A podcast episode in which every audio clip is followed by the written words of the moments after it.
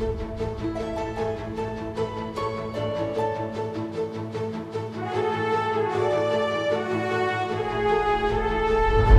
Você está ouvindo o podcast Das Educa, a marca de educação médica da DASA. Falamos sobre diversos assuntos relacionados à medicina, inovação, saúde e qualidade de vida, sempre com o objetivo de elevar positivamente o bem-estar físico e mental das pessoas. Estamos aqui para compartilhar conhecimento com qualidade. Meu nome é Aline Guimarães, sou médica radiologista e gerente médica da DAS Educa.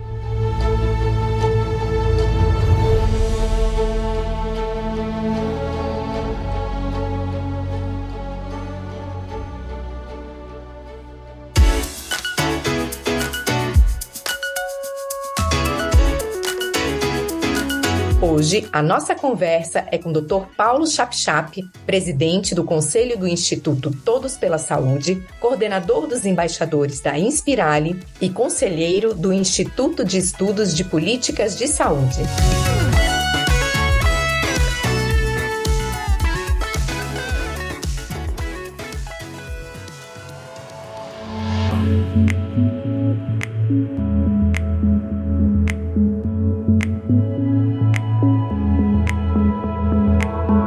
Doutor Paulo, seja muito bem-vindo aqui. É um prazer enorme te receber no podcast das Educa. Eu não posso deixar de mencionar que esse episódio foi inspirado em uma bela postagem que eu li no seu perfil de LinkedIn e que, de forma positivamente surpreendente, rendeu muitas interações, muitas reações, né? Eu, particularmente, acho esse tema fascinante, mas eu vi que não sou só eu. Me deu a entender ali que é um tema que as pessoas anseiam, né? Que ele seja debatido, que ele seja conversado, enfim. Então, eu gostaria de já começar te perguntando aqui qual que é a importância que você enxerga em trazermos temas como este para debate e para reflexão. O tema da gentileza no trabalho e a construção de um bom ambiente de trabalho, com segurança psicológica, com um certo prazer de você conviver com as pessoas no seu ambiente de trabalho, um prazer permanente durante esse período do trabalho, é fundamental quando a gente constata que os problemas relacionados com a saúde mental estão aumentando, estão se agudizando estão trazendo um sofrimento para as pessoas que está ficando cada vez mais difícil de lidar. A gente vai, em vez de tratar as causas, para medicalização, né? A gente patologiza essas condições adversas de vida que as pessoas têm, ansiedade, depressão, burnout e síndrome do pânico. A gente coloca um rótulo de doença, medicaliza essas pessoas e esquece a gênese desses distúrbios relacionados à saúde mental. Como nós passamos a maior parte do nosso dia no nosso ambiente de trabalho, não há dúvida que o ambiente de trabalho está contribuindo para a piora da nossa saúde mental e nos trazendo sofrimento. E aí fica a pergunta: então, o que, que nós estamos fazendo errado e o que, que nós podemos fazer para consertar os nossos ambientes de trabalho de forma a que as pessoas sejam mais felizes? E a gentileza está em primeiro lugar em todas as questões que aparecem aqui. Né? A gente tem naturalmente dentro do trabalho uma distância de poder entre as pessoas, que leva a uma distância em relação à, à construção de pontes e conexões, né? que dificulta essa construção de pontes e conexões, e com essa distância de poder e esse distanciamento entre as pessoas, a gente perde a sensibilidade para as necessidades uns dos outros e acha que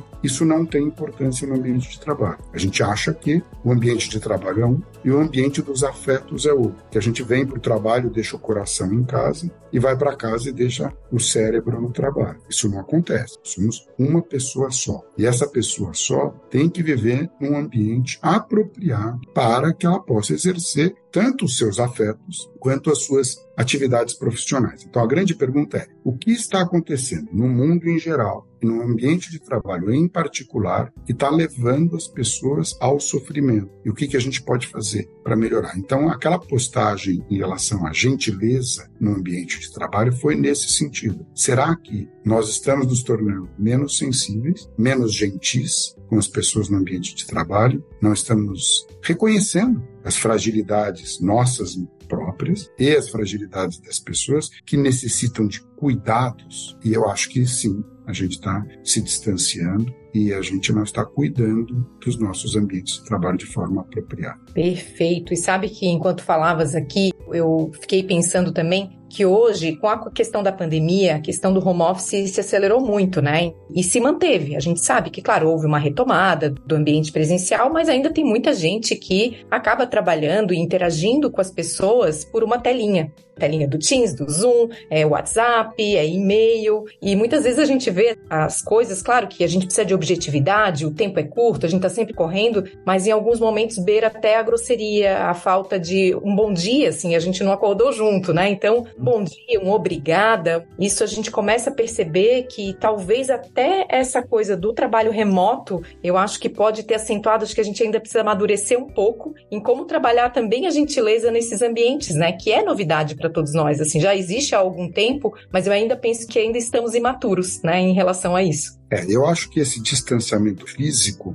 prejudica, sim, as relações no ambiente de trabalho. Né? Vamos falar dele, depois vamos falar mesmo no ambiente físico e que está acontecendo. Então, no ambiente online, o que acontece é que as pessoas perdem a perspectiva, isso já está bem estudado, do tridimensional e de sentir as ondas do relacionamento entre as pessoas. Né? É que nem um som digital e um som de uma orquestra que você está presencial. Há uma vibração no ar quando você vai assistir um show de música ou uma orquestra. E isso, essa propagação dessa onda real que existe, ela te ajuda a sentir com todos os teus sentidos, não apenas o sentido visual, a presença. E para conexão é preciso presença. Para conexão significativa é preciso presença. Então nós podemos continuar usando o ambiente virtual à distância, mas nós temos que saber que tem uma consequência isso. No começo se pensava, ah, mas eu vejo a pessoa mais próxima de mim. Eu estou olhando para o painel inteiro, eu estou vendo o rosto de todo mundo e os olhos de todo mundo. Mas já existem trabalhos mostrando que numa sala grande, você passa muito tempo olhando para sua própria imagem, porque você está interessado em saber como você está aparecendo para os outros. E num ambiente físico, você não tem como olhar. Então você olha para os outros. E olhar para os outros, em vez de olhar, inclusive no ambiente físico, agora eu vou voltar para o ambiente físico, inclusive no ambiente, olhar para os outros é muito mais importante na construção conjunta e coletiva do que olhar para uma tela de PowerPoint. Quantas vezes você já se viu numa sala de reunião que tem uma projeção em PowerPoint que a pessoa já esgotou o assunto daquela tela e você continua olhando para a tela em vez de desviar o seu olho para a pessoa que está falando? Todos nós fazemos isso. Né? Existem roteiros de reunião, como por exemplo com o Jeff Bezos na Amazon, que ele não permite projeção tela. As pessoas recebem o material antes e na reunião todos olham uns para os outros, porque a neurociência já mostrou que a gente cicla os nossos sentimentos e fica mais fácil a gente chegar a consensos diante do debate se nós estivermos olhando uns para os outros, porque você vai fazendo aproximações sucessivas de acordo com a anuência no rosto ou não, o gestual, fazer o positivo ou fazer o negativo, olhar para o outro lado, desengajar ou engajar, você vai modulando a tua apresentação, a tua ênfase, buscando chegar a uma conclusão que seja mais consensual do que uma conclusão baseada no poder de quem decidiu. E é fundamental para o engajamento a construção de decisões colaborativas e consensuais. Não é sempre que dá. O que eu estou dizendo é que a ferramenta do encontro presencial, olhos nos olhos, ela é um potente formador de consensos. Quando ele não é possível, apesar de você usar as ferramentas apropriadas, você toma uma decisão executiva e aí quem tem o maior poder e a responsabilidade toma essa decisão para compatibilizar as diferentes visões e as diferentes opiniões. Mas use todas as ferramentas. Outra ferramenta que é fundamental para você tomar uma boa decisão é as pessoas estarem bem alimentadas. Você sabe que reuniões, as pessoas devem chegar a reuniões ou se alimentar antes, porque já está provado também por estudos de neurociências que as decisões em pessoas que estão cansadas e com fome são mais assodadas e piore. Então, é outro cuidado que a gente tem que ter. Eu, quando fazia reuniões sob a minha liderança, eu cuidava de colocar pão de queijo, café, alguma coisa à mesa, porque a pessoa tende a querer que a reunião acabe logo tende a superficializar a discussão se tiver uma outra agenda chegando ou se tiver a necessidade de ir ao banheiro, de comer, etc, etc. Então, pausas também são importantes. Agora, fora do ambiente de reuniões, chegar ao trabalho e cumprimentar as pessoas do seu ambiente de trabalho não te custa nada e é absolutamente necessário. E cumprimentar é olhar nos olhos, é olhar para o rosto da pessoa e cumprimentar. Então, você passa a ficar presente naquele ambiente a partir do momento que você se conecta com as pessoas que estão no mesmo ambiente que você. Se você não faz essa conexão, é como se cada um estivesse trabalhando de forma independente. E a gente sabe que o trabalho de forma independente é muito pouco produtivo, né?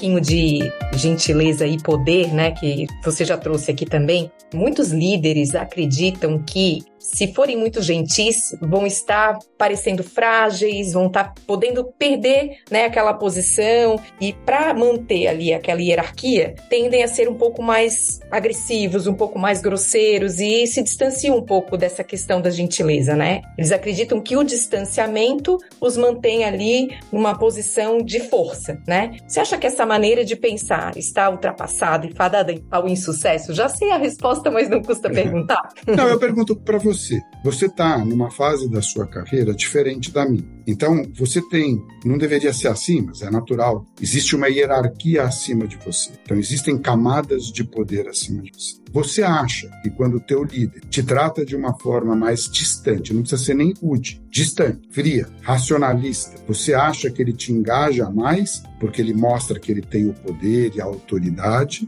ou você acha que ele te engaja menos no teu trabalho? Muito menos, já que tu me trouxe esse espaço, até vou complementar aqui. Não que eu viva isso, tá?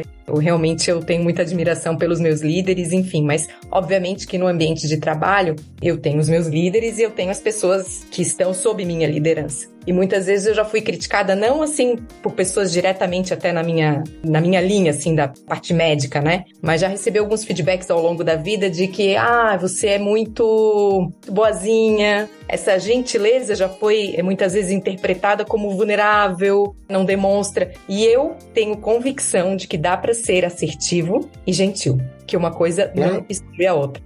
É chamar radical candles, né? Toda uma construção da empatia assertiva. Exato. Você precisa ser assertivo, mas com Exato. gentileza. Eu Exato. tinha um, um, amigo médico que dizia que você pode até xingar o Se for com gentileza, ele acolhe. Porque ele fala, esse cara está interessado em mim, ele gosta de mim. Isso aqui é uma coisa circunstancial. É, é uma forma de dizer. A forma de tratar as pessoas é que engaja. E a forma de tratar as pessoas com proximidade, dando espaço para a pessoa se manifestar e discordar de você, é a mais produtiva no ambiente do trabalho. Você não tenha dúvida, ninguém mais tem dúvida disso. As pessoas confundiam autoridade com autoritarismo. Então, se eu for autoritário, eu vou ser a autoridade na sala. Não é assim. Não é assim. Você pode ter pessoas em níveis hierárquicos mais baixos que têm autoridade. Você já viu isso. A pessoa chega no ambiente de trabalho por causa das competências dela, da experiência dela, ela é a autoridade na sala, né? Eu crio um ambiente para demonstrar isso. A limpeza no quarto do paciente, no ambiente hospitalar, é fundamental. Entra o profissional de limpeza, está o paciente com seus acompanhantes. Eles estão observando o que o profissional de limpeza está fazendo, tanto a limpeza própria quanto à limpeza do ambiente. Naquele momento, naquele ambiente, o profissional da limpeza é o presidente da companhia. Ele representa a companhia. Ele tem a autoridade da companhia depositada nele. Então, a autoridade não é dada pelo cargo, é dada pela competência e pela tarefa que a pessoa está fazendo naquele momento. E isso acontece em todos os ambientes hospitalares. Por que, que eu uso o profissional da limpeza? Que talvez seja o pior remunerado, o que hum. menos ganha em todo o ambiente mas ele é auto. Quando entra o técnico de enfermagem para fazer uma medicação, ele é a autoridade, né? A gente está falando de ambientes corporativos, isso vale para ambientes familiares, mas, mas no ambiente corporativo, a gentileza do profissional da enfermagem, a gentileza do profissional da limpeza, cria um ambiente de tranquilidade ou a falta de gentileza, cria um ambiente de insegurança e fragilidade que se soma à insegurança, à desesperança e à fragilidade do paciente, da família, no momento de doença, e acabam contaminando, inclusive agressões verbais, todo o ambiente, aquele ambiente de trabalho. Porque às vezes acontece, fragilizar, e ela reage de uma forma inapropriada. Agora, a gente, quando eu disse a gente traz o coração para o trabalho, a gente traz as nossas fragilidades. E a gente tem que reconhecer as nossas fragilidades, porque a gente vai ter que lidar com elas, reconhecendo ou não. Então é muito melhor reconhecer, conhecer de novo, novo, as nossas fragilidades, do que esconder as nossas fragilidades através de uma face autoritária. De um crachá. E aí fazer com que as outras pessoas sofram Exato. no ambiente de trabalho. Isso vai se somando. Eu lembro de um trabalho que a gente fez no Círio por questionários para estudar a segurança psicológica no ambiente de trabalho. E a gente esperava que os resultados, por exemplo, de burnout fossem maiores naqueles ambientes menos controlados, em que tudo podia acontecer de uma hora para outra, que não existissem padrões. Então, no centro cirúrgico, no, ou na UTI e na emergência. Era mais ou menos o esperado. Mortes né, na UTI, pacientes que morrem. E a gente percebeu que no hospital, o menor burnout estava acontecendo na unidade de emergência. E a gente foi estudar por que, que era tão menor do que, por exemplo, na endoscopia, do uhum. que não andar. É liderança, é o estilo da liderança. E se você me perguntar qual é a característica mais importante de um líder, eu vou te dizer, é a capacidade que ele tem de fazer conexões entre ele e as outras pessoas, entre as outras pessoas do time, ele, as outras pessoas do time e o ambiente externo ao ambiente de trabalho, inclusive externo à empresa. Muitas vezes você traz um coach de fora, um palestrante e tal. Essas conexões também são importantes. Então, liderar é entender o propósito da empresa e a cultura da empresa onde você está e, diante deste propósito, desta cultura, construir pontes. E toda vez que você vê que uma ponte está ruim, e você tem que ter sensibilidade para isso, uma disputa, um maltratamento, alguém, você tem que intervir como líder. Você tem a obrigação de intervir. Você não pode se dar o luxo de permitir que as más relações eventuais do teu time escalem, ganhem força ganha um poder maior do que o do teu time, porque você não vai conseguir construir. E resultado é a capacidade de construção conjunta. Exatamente, onde é que a gente quer chegar, né? Eu, eu tenho muito claro também isso. O autoritarismo, ele pode até levar alguns resultados satisfatórios num curto prazo, mas ele é totalmente curto prazo e não tem um, né, uma, uma continuidade. Não, e o ambiente muda. Você é. faz uma coisa no curto prazo, e hoje o ambiente está mudando cada vez mais rápido, a gente está vivenciando isso na saúde agora, né? Um ciclo de mudanças e estresses muito colados uns nos outros, e aí o líder autoritário, o que, que ele vai ser? Autoritário em relação a outra tarefa, autoritário em relação a outro ambiente, vai mudar completamente. Como que ele vai conseguir pivotar e mudar? E ele não colhe. Está muito na moda de falar internet das coisas, né? Wearables, IoTs e tal. Os teus colaboradores são os teus sensores para saber o que está acontecendo. E eles têm competências que você não tem. Não tem, porque ninguém tem todas. Com certeza. E você tem que constituir o teu time com competências complementares às suas. Eu sempre aconselho quando alguém vai montar um time, num ambiente novo de trabalho, pensa assim, o que, que você não gosta de fazer? Uhum. Provavelmente isso que você não gosta de fazer é o que você não é bom em fazer. Porque as coisas que você é bom em fazer, você tem tanto feedback, tanto reconhecimento, que você gosta. Você gosta de reconhecimento e gosta de feedback positivo, certo? Tá. O que, que você não gosta? Você não gosta daquela análise de dados profunda em planilhas Excel. Você não gosta. Você contrata alguém que é muito bom disso. Que ele provavelmente gosta. Ele é tão bom. E as pessoas vão valorizá-lo tanto por ele fazer bem que ele gosta de fazer. Então, quando você vai montar um time, se você fizer com identidades, sem diversidade, você pode até ter conforto, mas você não vai entregar valor. Porque na identidade a gente adquire conforto, os semelhantes a nós. Mas a gente é na diversidade que você constrói valor.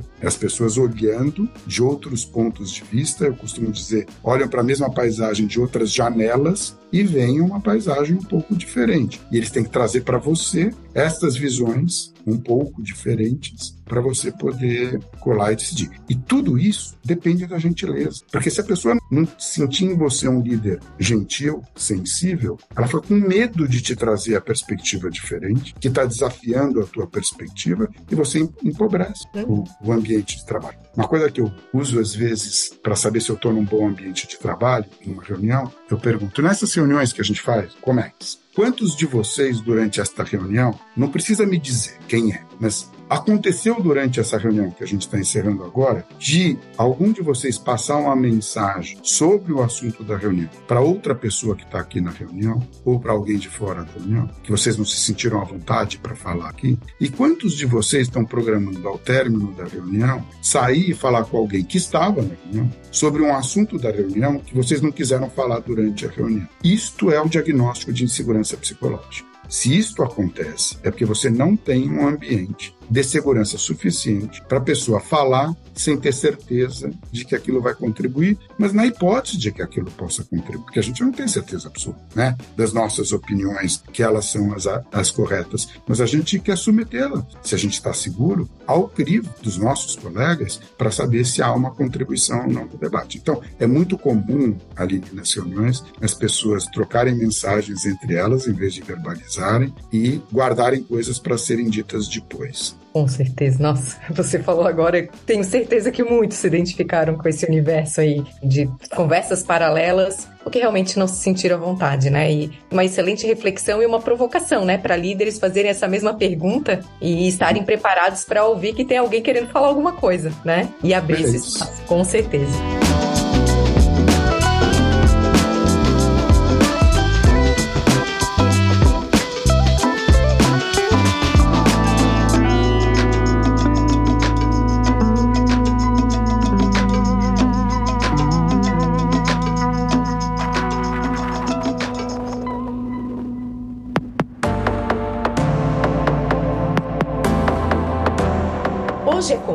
Que gestores e líderes procurem por leituras focadas em produtividade, performance, engajamento, resultados. Eles buscam gráficos, dados, tabelas que tragam insights de como líderes podem melhorar suas habilidades de gestão, porém, muitas vezes as mensagens mais simples são as que mais informam e, paradoxalmente, podem ser as mais difíceis de implementar na cultura das empresas. Gentileza é uma destas habilidades aparentemente simples, sem custo, mas que requer esforço das lideranças para que seja implementada em todos os níveis e permeie o ambiente de trabalho.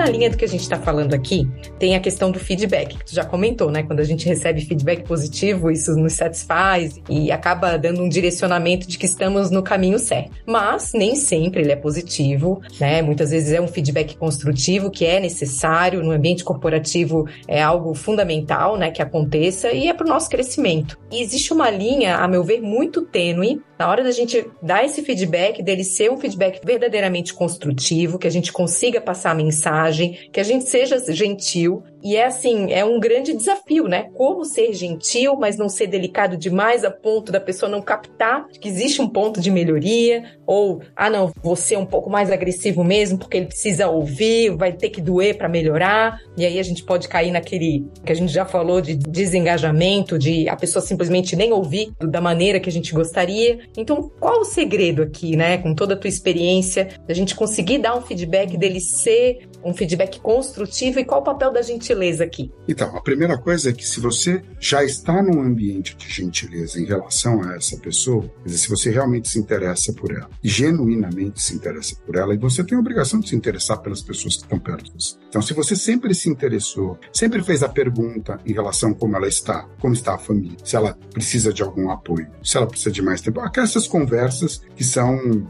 do nosso dia a dia. E no ambiente de trabalho a gente pode e deve tê-la, sem invadir, fazendo perguntas. E a pessoa fala o que ela sentir necessidade de falar. Então, se você já tem um ambiente de base de gentileza, cumprimenta, olha nos olhos, se interessa genuinamente pela pessoa, não toma decisões autoritárias em cima das pessoas, e você reconhece Porque se ela está trabalhando com você, ela tem muito mais coisas positivas do que aquele eventual feedback crítico que você precisa dar para ela. Não perca a oportunidade de reconhecer e celebrar. Aí está construído um ambiente de interesse mútuo, né? E se vulnerabiliza também. Na construção de um ambiente de bem-estar mútuo, você tem que dizer: eu tenho dúvida. Quando você tiver dúvida, você tem que dizer: eu não estou certo, eu preciso de ajuda, eu preciso de cuidado. Todo mundo o líder não é super mulher, super homem, ele tem as vulnerabilidades. Se você cria esse ambiente, na hora de falar sobre o problema mais crítico, você já caminhou um monta. A técnica diz que você começa dizendo sobre os reconhecimentos. De novo, olha, eu te chamei aqui tanto para te reconhecer por causa disso, disso, disso, disso, tem caminhado bem, mas para te fazer uma pergunta, e sempre com pergunta é melhor, porque você tem que dar o espaço, o diálogo, sobre se você acha a preparação que você fez para a última reunião estava de acordo com o que a gente tinha combinado antes ou se podia ter sido diferente. Deixa a pessoa falar. Fala, não, acho que foi perfeita. Eu, do meu ponto de vista, que é diferente de vista, achei que tinha alguns pontos de melhoria. Na hipótese de que tivesse alguns pontos de melhoria, o que, que você poderia ter feito diferente? Se ela não entra, você continua fazendo pergunta. Será que se você dedicasse mais tempo a isso, você poderia ter feito diferente? Será que se você tivesse pedido ajuda no momento de dificuldade, para mim ou para outra pessoa, poderia ter sido diferente? eu gostaria que você registrasse essa conversa, porque essa conversa é muito importante para mim. E então eu gostaria que você registrasse e pensasse sobre isso depois. Isso se a pessoa foi impermeável. Porque se você conseguir construir junto com ela, não, eu estou passando por um momento difícil, então, tá bom, então eu vou te ajudar no momento. Diga isso. Eu, nunca você vai ser punida porque está no momento. Todos temos momentos difíceis. Por exemplo, um mês meu pai ficou doente também, se lembra que eu não vim? Dá um exemplo do teu momento. As pessoas têm direito, mas agora essa tarefa precisa ser feita, ela precisa ser bem feita. Se você não conseguir fazer, pede ajuda. Se você não conseguir nem contribuir para ajuda, a gente vai delegar para outra pessoa, mas eu queria que você registrasse. Tá vendo? É um feedback que é assertivo, em cima de dado, dando espaço para a pessoa falar e mostrar as dificuldades que ela tem e depois você tem que dar um follow-up disso. Nós vamos conversar sobre esse assunto de novo, tal, não sei o que, não sei o que, para continuar te ajudando a melhorar. Se depois de X tempo todas as conversas registradas e você tiver que substituir o colaborador, você vai dizer para ele: lembra que em janeiro nós falamos sobre isso, isso, isso. Lembra que em fevereiro nós isso. Lembra que em março falamos. Pois é, a gente não conseguiu fazer uma construção produtiva. Isso está prejudicando o time, está prejudicando a empresa. Então você vai precisar encontrar um lugar em que esse seu jeito de fazer e sempre existiam jeitos diferentes funcionam e eu vou precisar pôr alguma pessoa no seu lugar para fazer desse jeito diferente. Pronto, entendeu? Foi doído? Não é gostoso, mas, mas tem que fazer. Seria uma mas é, traição é, é muito maior. né? Isso. Seria uma traição muito maior você nunca ter falado com a pessoa. Exato. Ser remoído, ficado de mal, à distância, nem cumprimentasse direito, não olhasse nos olhos, um dia chegasse para ela e falasse assim: olha, seu ciclo aqui acabou, você passa lá conversar com o pessoal de pessoal, você vai embora, a partir de amanhã você não precisa mais vir, então, não sei o quê. Seria uma traição, é. não é? Da sua função de liderança. Agora, se você deu feedbacks e ajudou a pessoa a se desenvolver, e mesmo assim ela não se desenvolveu na direção certa, às vezes você tem que substituir mesmo. Com certeza. Eu vejo dessa maneira também. O feedback sempre acaba, quando a gente olha para esse feedback, que muitas vezes é difícil de dar, né, para a gente como líder, mas olha até como, sob o ponto de vista de fazer crescer quem está lá do outro lado, né, nem que seja não para continuar contigo, mas essa pessoa talvez cresça para outro lugar, mas vá melhor, eu acho que já valeu, né? Isso já nos dá uma vontade a mais e o ímpeto de seguir em frente. E sabe que eu já tive um líder que já pediu feedback. Isso eu achei muito interessante. E isso eu acho que cria um espaço também muito bacana de conexão quando ele se coloca nessa posição. Assim, eu vou te dar, mas eu também quero que tu me dê. Tanto de pontos positivos quanto negativos. E foi algo que quando aconteceu comigo eu fiquei, e agora? O que, que eu falo, né? É surpreendente, realmente. E foi um belo exemplo, assim, uma boa experiência. Super. A conexão é dos dois lados. É. A conexão não é você unidirecional. A conexão tem que ser dos dois lados. Eu já estava há algum tempo na liderança do Sírio, eu quis fazer um assessment das minhas competências. E como eu tinha estado no conselho e o conselho me nomeou CEO, não teve assessment das minhas competências antes de eu entrar. Mas eu queria saber quais eram as minhas competências, quais eram as minhas fragilidades. potências e fragilidades. E eu fiz um assessment e eu compartilhei o resultado com o meu time. E tinha coisa ruim de competências. Porque cara, nós todos temos. Claro. Aí o, a, o diretor de pessoas falou: Mas você vai compartilhar isso com o time? Eu falei: Ué, mas esse sou eu. Eu concordei com esse assessment. Eu me enxerguei. Se eu não me enxergasse, tudo bem. Eu me enxerguei nesse assessment. Eu preciso de ajuda. Eu vou compartilhar com o time, para o time me ajudar nessas minhas fragilidades. Foi um negócio revolucionário. É outro ambiente. Espero que eles façam isso com gentileza também. então, Paulo, a gente está falando aqui de gentileza e assim, é uma delícia, né? Dá vontade de ficar horas aqui. É um tema que realmente me é muito caro. Eu curto muito ler sobre isso, porque eu acredito muito nisso como uma ferramenta de melhoria de resultados e melhoria de saúde mental, enfim. E sabe que eu fiquei bastante impressionada quando eu me deparei com resultados de uma pesquisa do time da Better Up, trazendo que o senso de pertencimento, que é decorrente de atos gentis, leva um aumento de 56% na performance no trabalho e 50% de redução de turnover. Então, claro que as pessoas têm aquele um aumento do senso de pertencimento e tudo isso que a gente tem falado, né? Então, você acha que a gente consegue inferir que a cultura da gentileza traga melhores resultados financeiros também? Eu não tenho dúvida nenhuma. O líder líder não é unidimensional, né? Não só financeiro. Então, olha, é gostoso e funciona. É coisa melhor? É gostoso viver num ambiente de gentileza. E funciona para entrega de resultado para a companhia. Qualquer resultado. O que eu quis dizer que não é unidimensional é assim: você não vai ver um líder que, ao longo do tempo e permanentemente, entrega resultado financeiro e não entrega os outros. Não existe. Não existe. Aqui para o nosso ambiente, vamos falar um pouquinho de DASA que, que é importante no ambiente de cuidado? É a fórmula de valor. Fazer as coisas com pertinência, quer dizer, não fazer coisas que não são necessárias, porque você acaba colocando o paciente em risco, e não deixando de fazer coisas que são necessárias, porque também coloca o paciente em risco. Então, pertinência tem os dois aspectos: fazer tudo o que é necessário, mas apenas o que é necessário. O outro elemento é o desfecho, entregar o melhor desfecho técnico para aquilo a que se propôs a fazer, curar o câncer de mama. Quero entregar ao longo do tempo o melhor desfecho possível para aquele estágio do câncer de mama. O outro é a experiência do paciente, porque lembrar que os pacientes estão em sofrimento, está num momento de fragilidade, de medo, às vezes de desesperança, até para fazer um exame. E você tem que dar a ele uma experiência confortadora para ele se engajar no tratamento. E você conseguir o melhor desfecho. Senão ele não vai mais, nunca repete e não tem o mesmo resultado. E depois, diminuir desperdício. Esses são só os quatro elementos da fórmula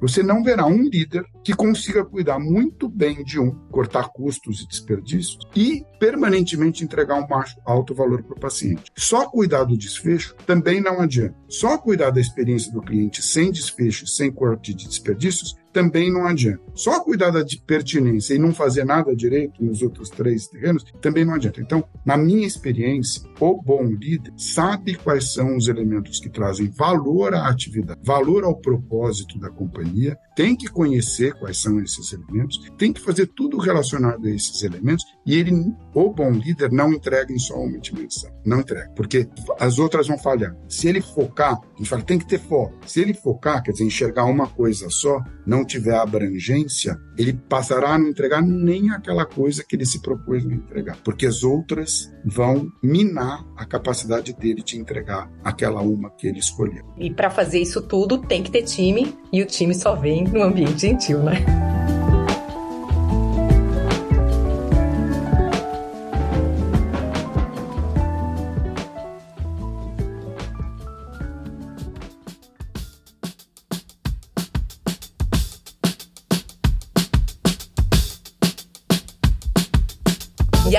Tentando trazer alguns exemplos práticos, né? Eu li também sobre atos intencionais e atos aleatórios de gentileza, né? Você acha que atos intencionais e aleatórios têm o mesmo efeito? Essa é uma pergunta que eu faço. E segundo, que exemplos práticos a gente poderia dar aqui para quem está nos ouvindo e que, puxa, eu acho que eu preciso ser mais gentil? O que a gente pode fazer no dia a dia para tentar trazer esse clima de gentileza para os nossos ambientes? Eu vou dizer uma coisa que eu faço Toda vez que eu chego, eu vou até a copa e cumprimento a Adriana, que é quem serve o café. E vou até a sala das secretárias, para quem não conhece, a gente tem um ambiente em que as nossas assistentes executivas ficam, todas no mesmo ambiente, e as cumprimento regularmente. Todas as vezes que eu vou embora, eu falo tchau para essas pessoas. E para as pessoas que estão próximas a mim, que vão interagir, eu chego cumprimentando. vou até elas, dou a mão, um abraço, olho no olho e faço isso. Isso é intencional. Eu gosto de fazer, me dá prazer. Mas ainda que eu não gostasse, eu ia me forçar a fazer, porque eu estou criando um ambiente distensionado de trabalho. Estou dizendo, eu estou aqui, eu estou presente. Mindfulness. Eu cheguei fisicamente e estou presente aqui, dedicado a ele. Em reunião, eu não tento capturar todas as atenções, eu me policio para só opinar quando eu tiver uma contribuição a dar ou para concordar com uma opinião que foi dada, sem ter que repeti-la e me apropriar dela, para fortalecer uma opinião que foi dada. E eu tendo a falar no fim. Então eu tenho muito mais períodos de silêncio atento do que períodos de fala. Sempre que eu posso, eu me policio para isso. Então, você veja, tem coisas que você tem que fazer intencionalmente. Não é natural. Com a minha experiência, a minha vivência, o tempo que eu vivi, o mais natural era chegar na reunião falando, ditando, quase prescrevendo, levantar e ir embora. Esse seria o natural. O antinatural, o intencional, é dar protagonismo a outras pessoas. São exemplos de coisas que você tem que fazer. E realmente se dá às pessoas.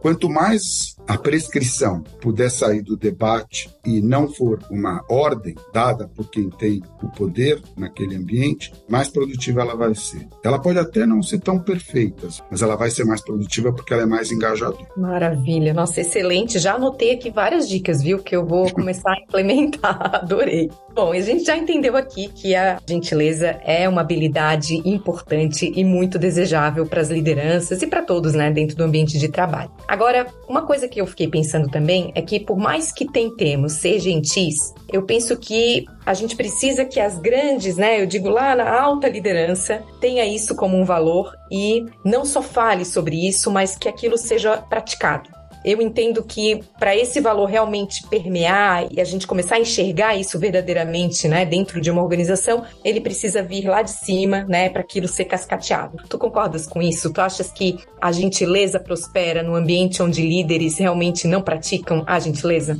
Eu acredito que as pessoas podem aprender. Eu realmente acho que as pessoas, se quiserem, mudam. Tem gente que acha que não, que a pessoa não muda na essência. Eu, eu não concordo. É claro que a gente baseia isso em grandes traumas que as pessoas sofrem e a partir daí mudam, né? Mas dá para fazer sem grandes traumas também, né? E eu acho que as pessoas na alta liderança, que agem de forma autoritária, estão vestindo uma persona que é o que eles imaginam que os levou até lá e que eles imaginam que as pessoas esperam dela. Então, para que elas possam aprender, a gente tem que mostrar para. Elas não chegaram lá por causa disso certamente chegaram por muitas outras competências, mas não por causa desta característica de liderança, e que elas podem sim ter de serem frágeis, porque todos temos um momento de potência em que a gente está muito pronto para cuidar de todos os outros e acha que está no topo do mundo e pode cuidar. E todos nós temos os nossos momentos de grande fragilidade, em que a gente está no vale e que a gente precisa de cuidar. Acontece com qualquer ser humano. E eles precisam reconhecer que se não é agora, eles terão isso. E que se eles mostrarem que eles são vulneráveis, que eles podem ter esses movimentos, eles contarão com muito mais ajuda do que se eles se distanciarem na autoridade. Aí você fala, mas como que eu vou ensinar? A gente ensina de acordo com as nossas posturas. A gente ensina pelo exemplo. Ah, mas eu não, eu distante deles. Às vezes, se eles se mantêm impermeáveis, se eles não abrem o espaço para o diálogo, aí também não, não há o que a gente possa fazer, não é mesmo? Mas se eles abrirem algum espaço, nem que seja na celebração de fim de ano da companhia, nem que seja no evento de team building, em algum espaço dá para a gente falar o que, que a gente mais admira neles e o que, que a gente faria diferente. Sempre como um feedback, porque se eles estão lá, eles provavelmente têm características admiráveis. Começar a falar sobre o que a gente admira e o que a gente sente falta. Ele pode falar, você sente falta porque você é fraco, tudo bem. Mas ele pode perceber, puxa, se ela sente falta, eu podia ser diferente. Talvez o problema esteja em mim e não nela, né? Maravilha, excelente. Bom, estamos aqui chegando ao final desse episódio. Paulo, muito, muito obrigada. Esse episódio foi super esperado e eu estou muito feliz de ter tido esse bate-papo contigo. Foi uma verdadeira aula, uma mentoria aqui. E para fechar, eu gostaria que tu deixasse aqui uma mensagem final para quem se interessa sobre esse tema, quem quer saber um pouco mais sobre isso. O que, que tu dirias aqui para os nossos ouvintes? Olha, acho que o que a gente falou aqui, mais ou menos, que é, se torne disponível como um ser humano e sinta as necessidades das outras pessoas como seres humanos. A grande característica que diferenciou a espécie humana, e agora a gente vê um momento crítico que, que é né? Espero que a gente saia dele o mais rápido possível, né? De polarizações, embates, guerras, crueldades de todos os lados. Mas o que nos tornou uma espécie hoje dominante, para o bem e para o mal no mundo, foi a nossa capacidade de fazer conexões. Hoje isso já está bem estudado nós somos a espécie que tem mais capacidade de fazer conexões entre todas as espécies. O que fez com que a gente tivesse uma especialização e adaptabilidade. Pessoas com características diferentes, fazendo coisas diferentes e levaram a essa adaptabilidade, essa seleção natural coletiva e não individual. Às vezes a gente acha que a adaptabilidade é só individual. Não, ela é uma adaptabilidade coletiva. Se não tivesse alguém cozinhando para você melhor do que você, você não podia estar aqui agora, você não ia poder comer daqui a duas horas quando chegar, entendeu? Então, a gente fez uma adaptação coletiva, uma especialização coletiva, a gente se complementou com diversidade na cura, na produção, em tudo, e a gente se adaptou e ocupou um espaço importante de conforto? Prolongamento da expectativa de vida e tal. Como é que a gente fez isso? Com conexão. Como que a gente faz com conexões? A gente fica sensível aos outros do nosso entorno, do nosso entorno mais amplo possível. Não só a pequena família, nosso entorno mais amplo possível, porque a gente tem potência para um entorno amplo e para a diversidade. A diversidade te traz perspectivas para a tua jornada muito diferentes do que a uniformidade. E as pessoas não percebem isso, estão cada vez se encastoando mais na unidade e polarizando em relação à diversidade. Né? Então, meu conselho é experimentem coisas, relações de pessoas muito diferentes você. Começa pelas diferentes depois vão prolongando isso. A cultura ajuda muito. A música de alguém que veio de outro lugar, a arte pictórica de quem veio de outro lugar, a comida de quem veio de outro lugar. Essas coisas vão te ajudar muito a ampliar teus horizontes e aceitar pessoas diferentes de você, inclusive no teu time, valorizar isso.